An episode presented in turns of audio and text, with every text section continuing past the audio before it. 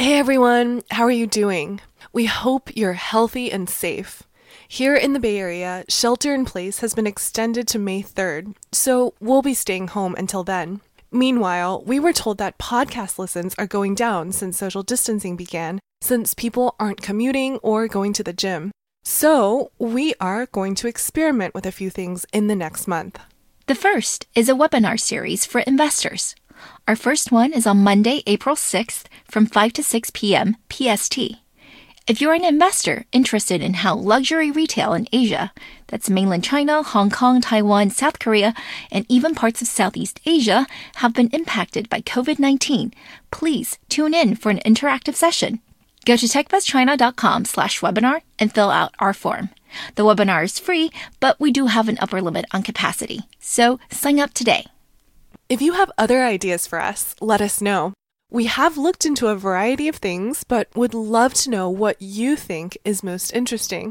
Maybe you want to see us debate someone else on a Kuaishou live stream. Maybe a virtual happy hour for TechBuzz listeners?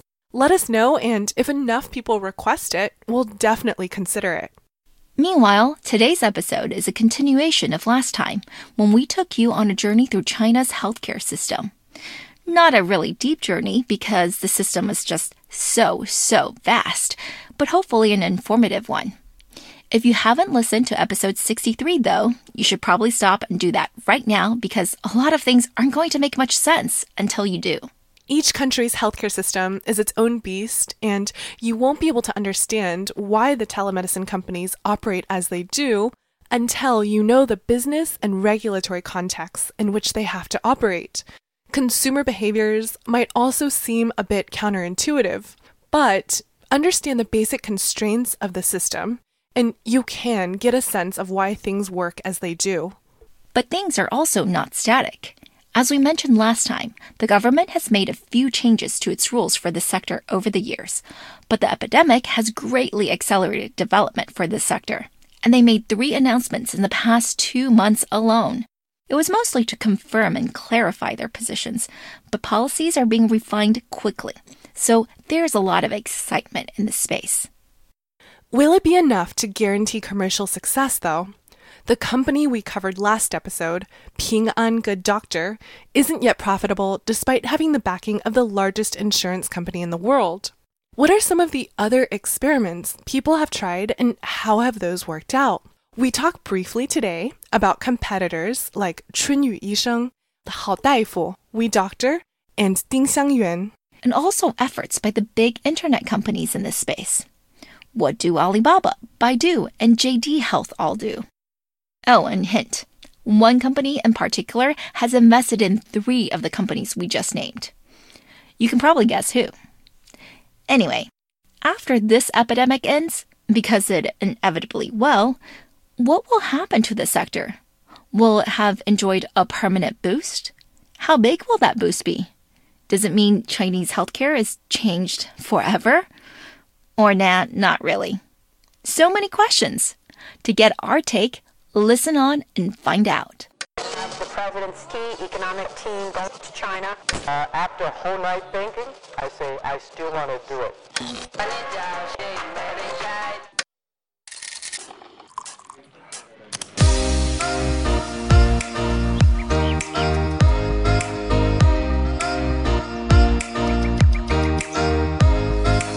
Hi, everyone. We are TechBuzz China by Pandaily, powered by the Sinica Podcast Network by SupChina. We are a bi weekly podcast focused on giving you a peek into what's buzzing within the tech community in China.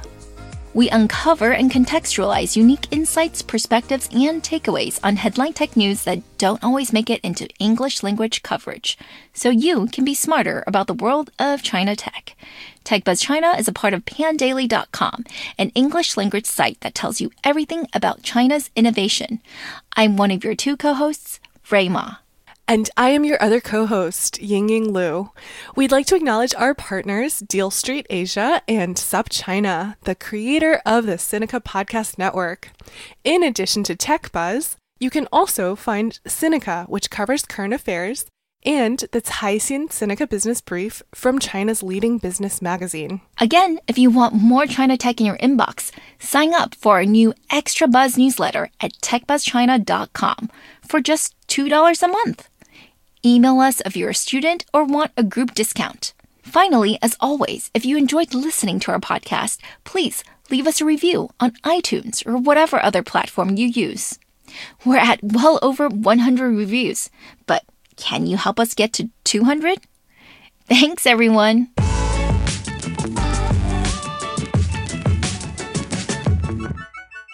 Again, if you haven't listened to episode 63, which was Telemedicine Part 1, stop here before going further. If you have already, then you'll remember all the systemic reasons and statistics we gave on why China has a huge lack of doctors compared to Western developed countries. About half as many on a per capita basis, actually, and some of the main reasons were the lack of pay, grueling hours, and distrust, even violence, from angry patients. This disparity in the supply of healthcare professionals versus the demands of a 1.4 billion population then is what brings us to our first company, WeDoctor, Weiyi, formerly known as Guahao Wang and still using the URL guahao.com. Founded in 2010, Guahao means to take a number. Specifically, it means to take a number and stand in line. In this case, to see a doctor or specialist. And that's literally what the business was for a long time. You see, the supply and demand disparity meant that even if you got to the hospital very early, as soon as it opened, you weren't necessarily guaranteed an appointment. If you read news from any time before 2010, you'll find that people would have to line up really early in the morning, like at 4 a.m., or even in the middle of the night just to be seen. It was such a common issue that people would joke how guahao was just one of those uniquely Chinese sufferings, the cost of being a Chinese person that no one could really ever escape. I mean, I think they're joking, but it was obviously super frustrating. It seemed fair, though, at least kind of. You couldn't really jump the queue. What you could do, though, was to buy a number off of a scalper who did all the line standing for you. Huang Niu to the rescue. These scalpers would somehow get a number for you and then resell it to you for something like $30 to $150 per pop. Even more than that for department heads, usually at at least three times markup. Hilariously, it's just such a common practice that they even market themselves online. You can call them 24 7 or add them on WeChat for same day service. Quite brazen, considering it's illegal.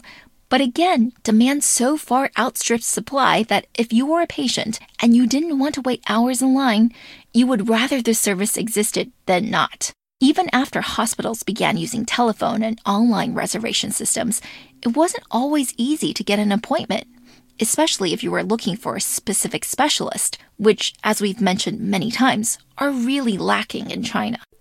Just to give you one anecdotal account of one Beijinger's search for an apartment, he tried several numbers and apps to no avail. No matter when he dialed in, he was always too late. He'd be like number 140 in line, and there was just no way that specialist would be able to see 140 patients a day.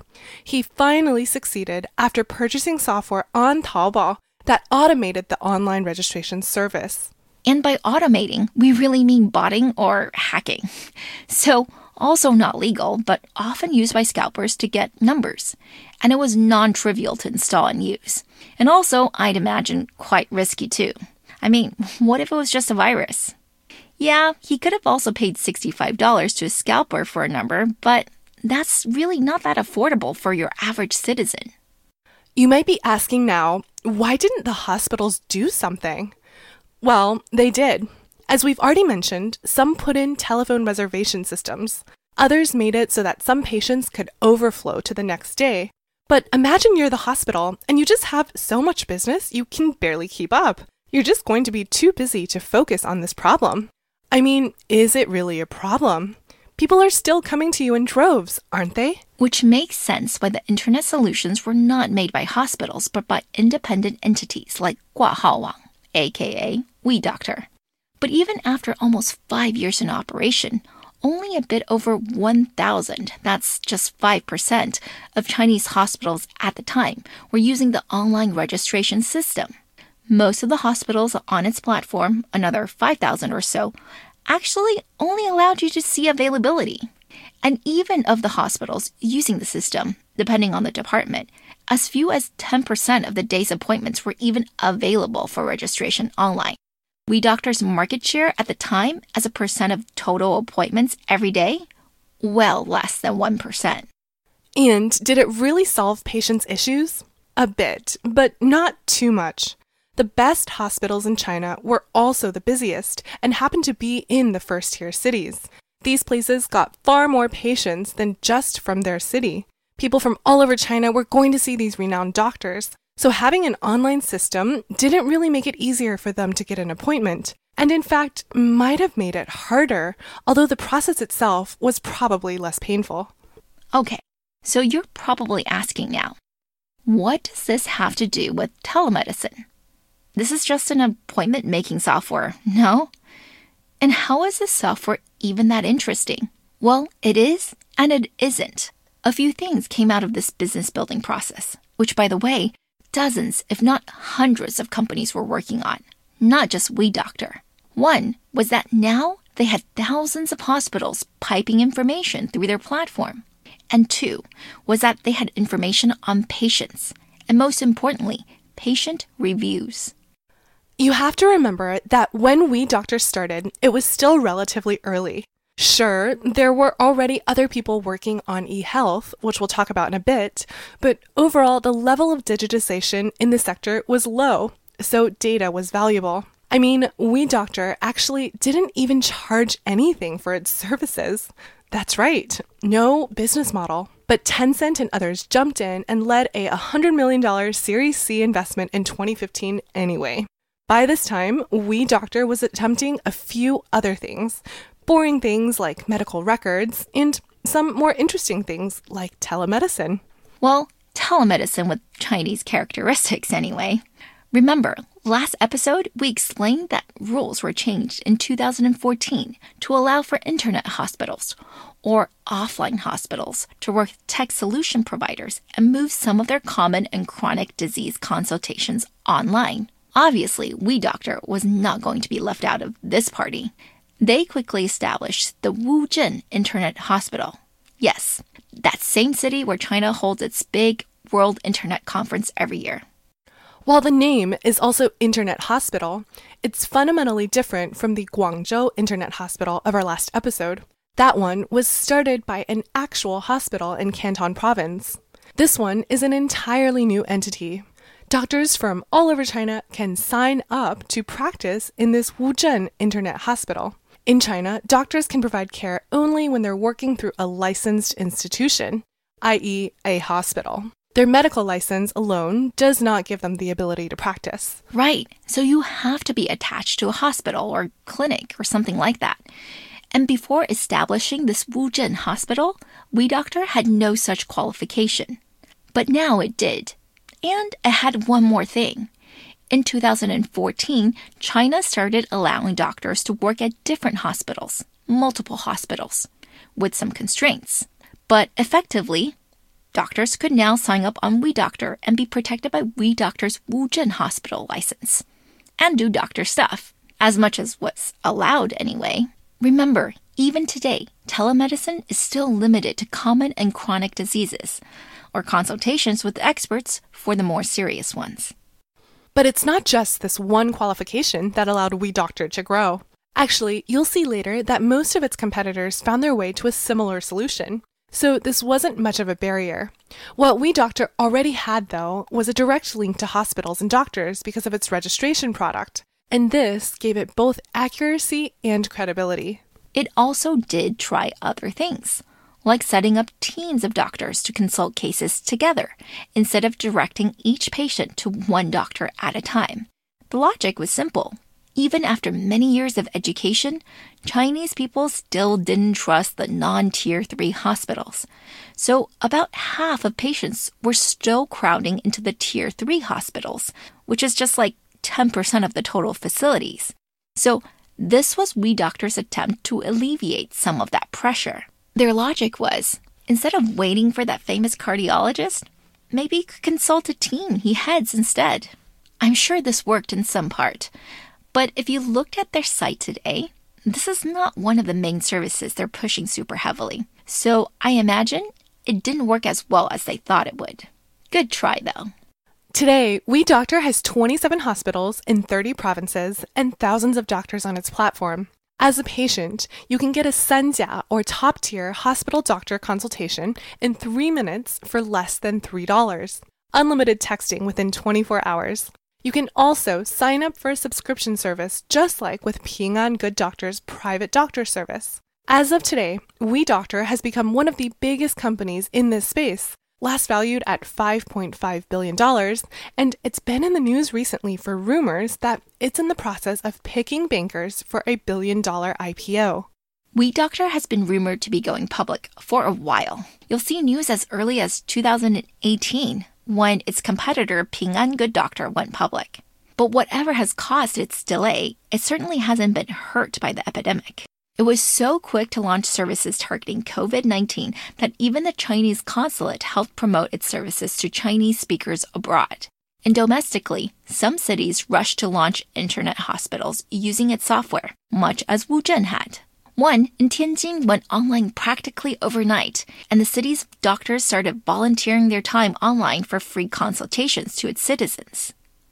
But until it goes public, it's really hard to know which parts of its business are actually doing well or doing the best. What we do know is that it's positioned itself as an HMO or health maintenance organization, like Kaiser Permanente, my insurance, here in California.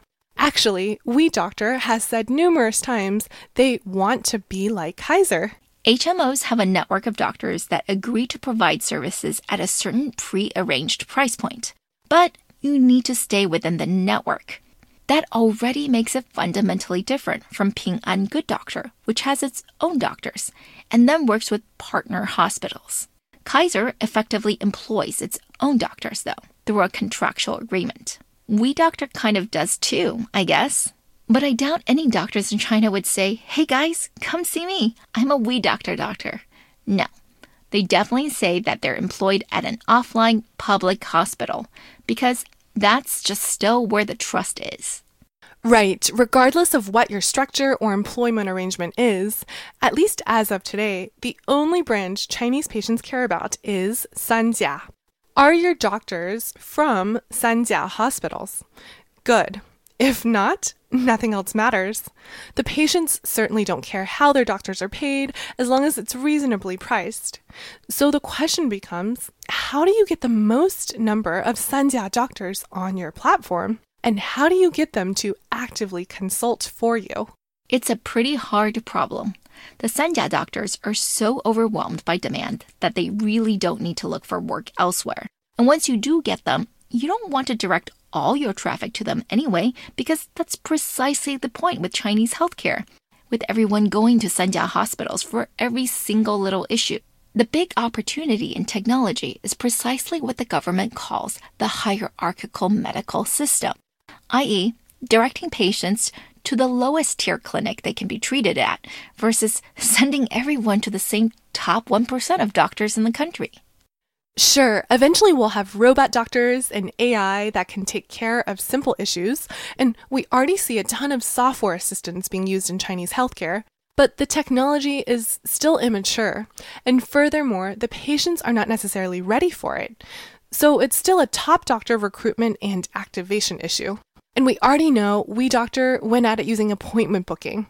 What did their competitors do? Fellow Tencent investment, Ding Xiangyuan, dxy.cn, went about it completely differently. The site was founded in 2000, and trust me, if you visit it on your laptop, you'll see that it shows its age. It began as a portal for medical knowledge, and its forums were for doctors only.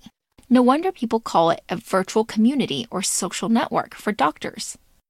It has many other doctor specific businesses, but it was only in 2015 that it began DXY.com or Dingxiang Yisheng, which is a simple telemedicine platform.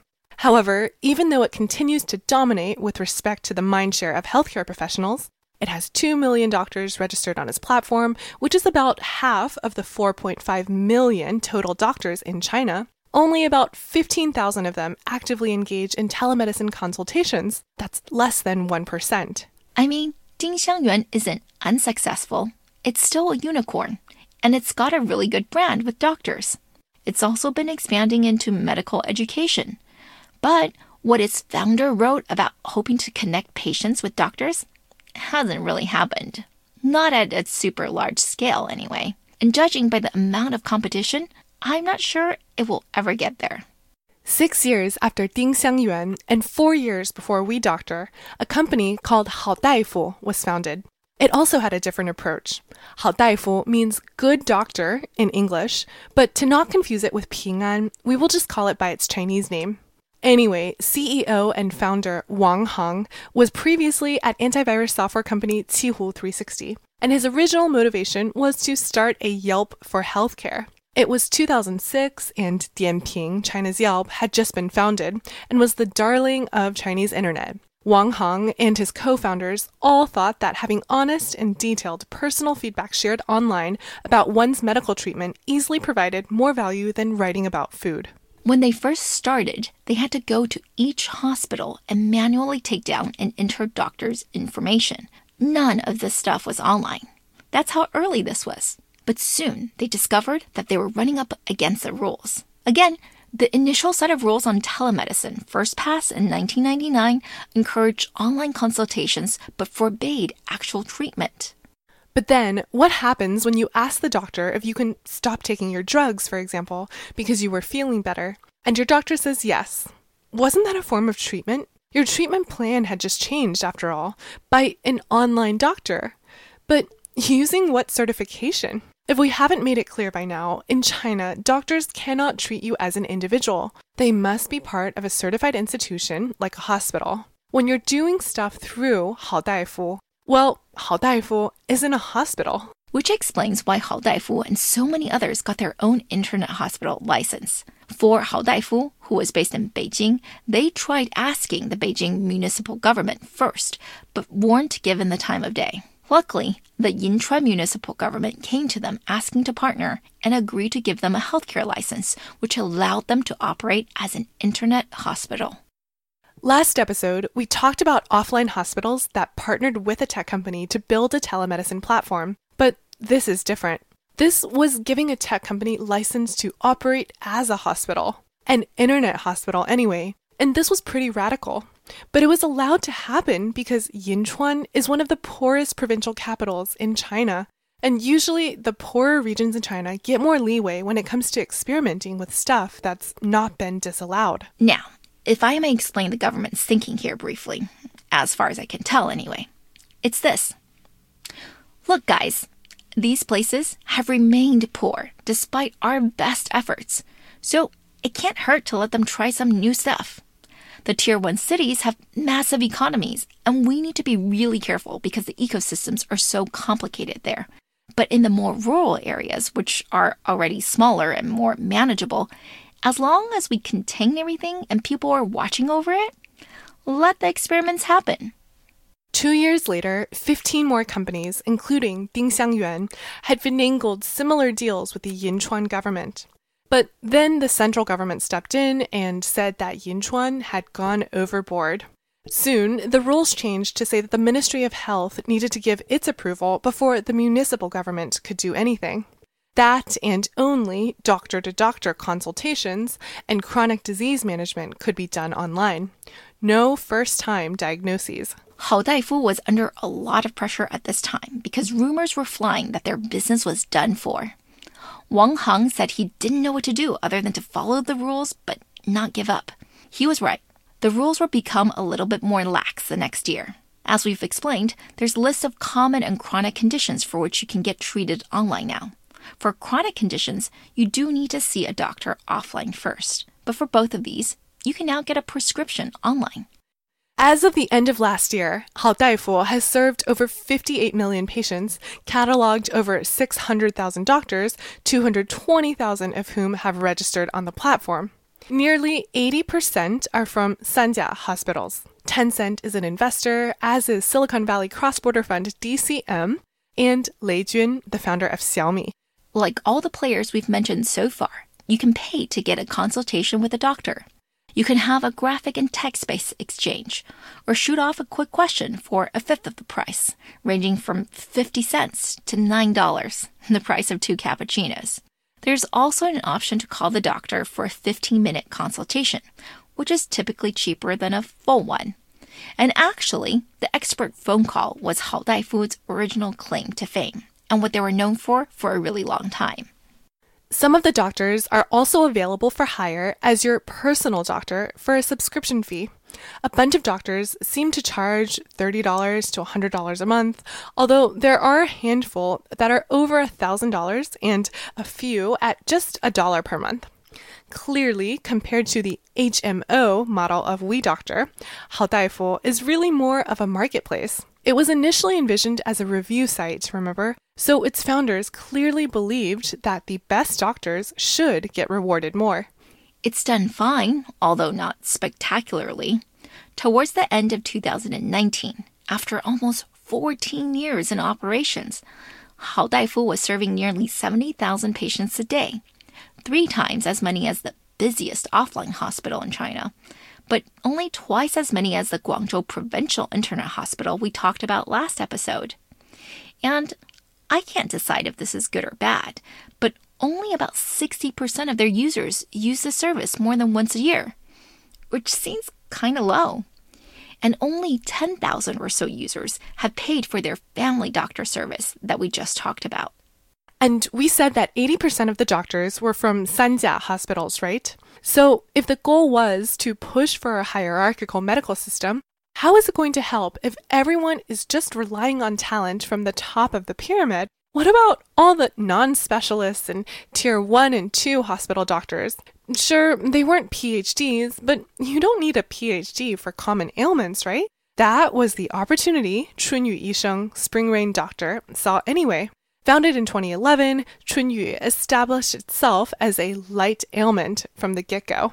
They recruited doctors from everywhere, including community clinics, and not just Sanjia hospitals, and allowed them to set their own price. To get users to trust these less pedigreed doctors, they promoted a Q&A section where doctors could answer questions from patients, a bit like content marketing. Doctors apparently got paid for answering questions, but it wasn't a large fee.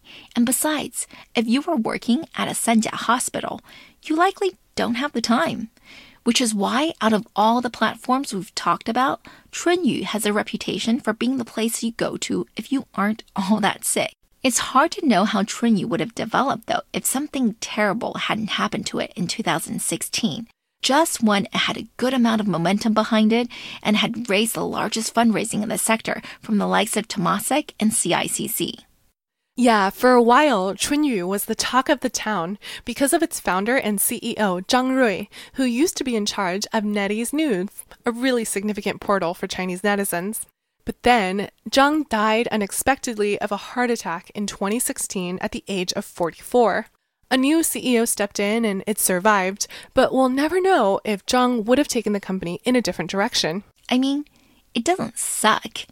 It claims to have serviced over 200 million visits as of 2019 year end. Hard to compare with the other platforms, though, when everyone gives these kind of meaningless cumulative numbers. But at least it seems to be in the same range as its competitors.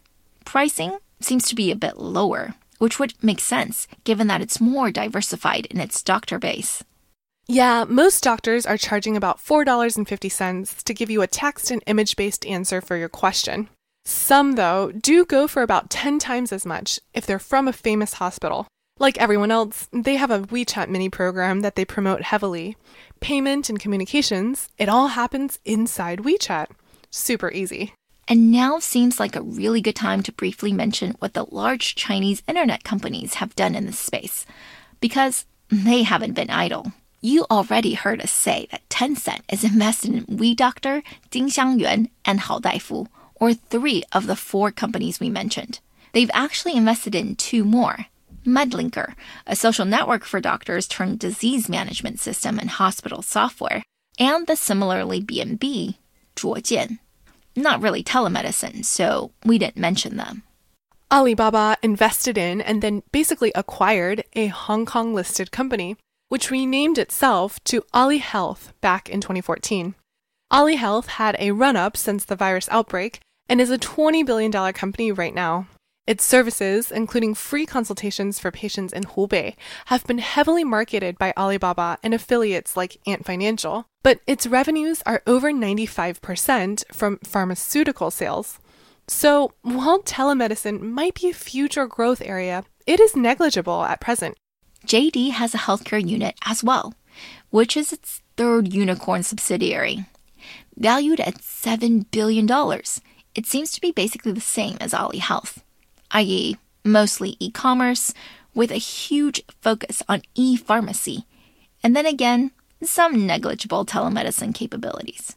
In fact, JD Health is so niche that the main announcement I could find was its free COVID 19 consultations from 300 doctors in China, marketing towards 60 million overseas Chinese. Well, better than nothing, I guess. And finally, there is Baidu, Baidu established a healthcare department back in 2015, only to dismantle it completely two years later. But two weeks ago, in the beginning of March, it quietly registered a subsidiary called Baidu Health. Business scope includes medical devices and equipment, health management and consulting, psychotherapy, and pharmaceutical retail. Last year, it also made the news for adding healthcare to its business scope, but claims it was for a special project. This announcement, though, seems like it should be a full fledged effort. So let's summarize here.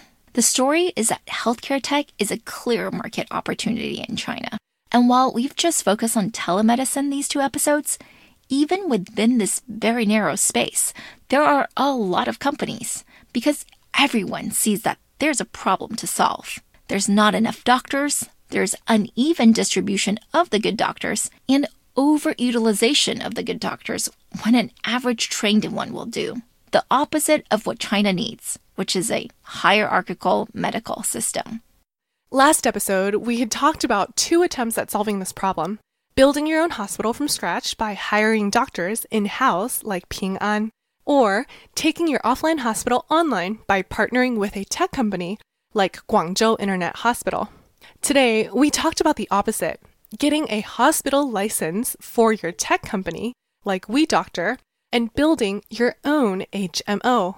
But not everyone started out that way.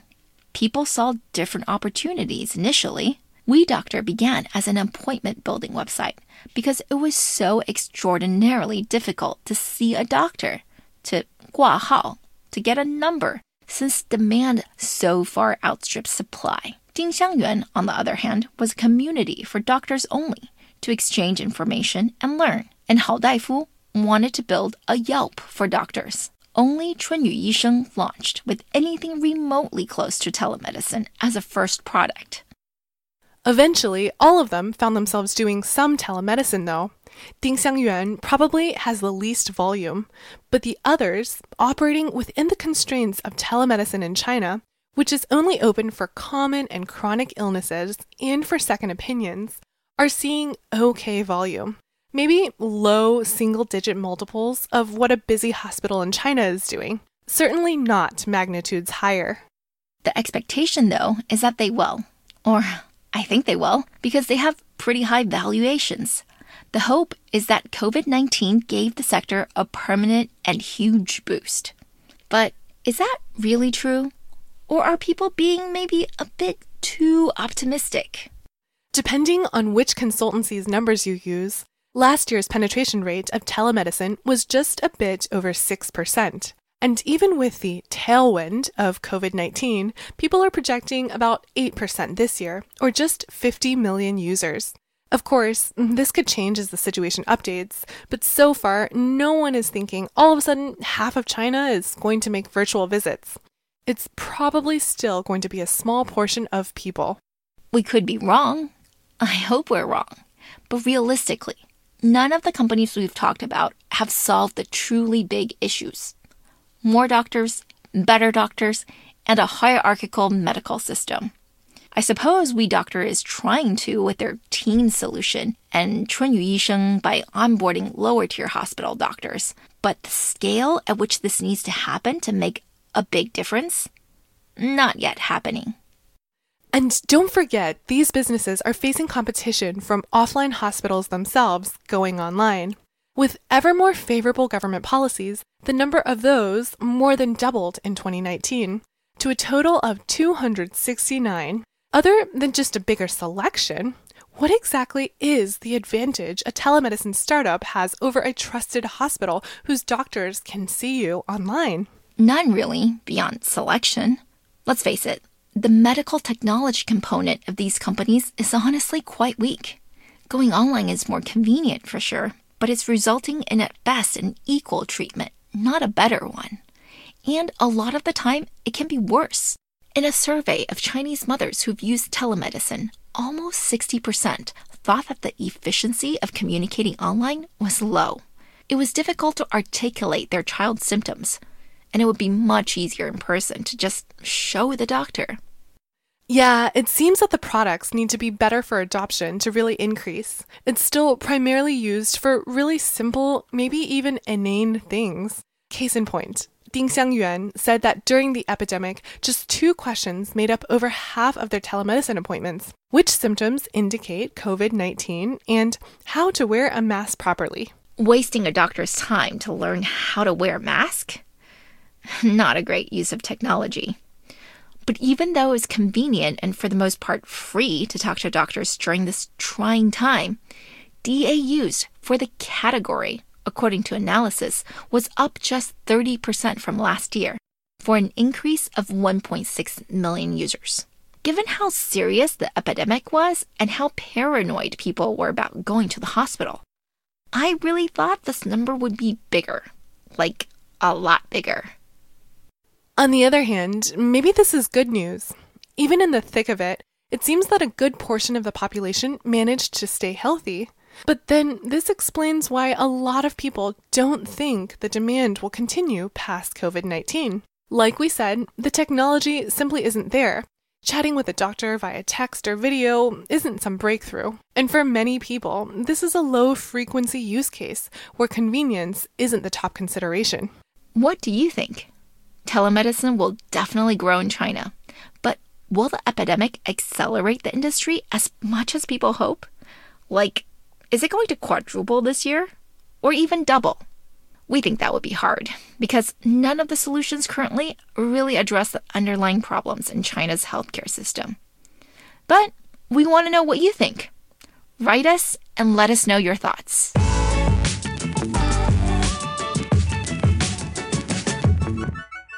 Okay, that's all for this week, folks. Thanks for listening, and don't forget to write us that review. Have any questions? Email us. We really enjoyed putting this together, and we're always open to any comments or suggestions. You can find us on Twitter at the Pandaily, at TechBuzzChina, and my personal Twitter account is spelled R U I M A. And my Twitter is spelled G I N Y G I N Y. Tech Buzz China by Pandaily is powered by the Sinica Podcast Network on SupChina. Pandaily.com is an English language site that tells you everything about China's innovation. Our producers are Tai Wei Chen and Kaiser Kuo. Thank you for listening.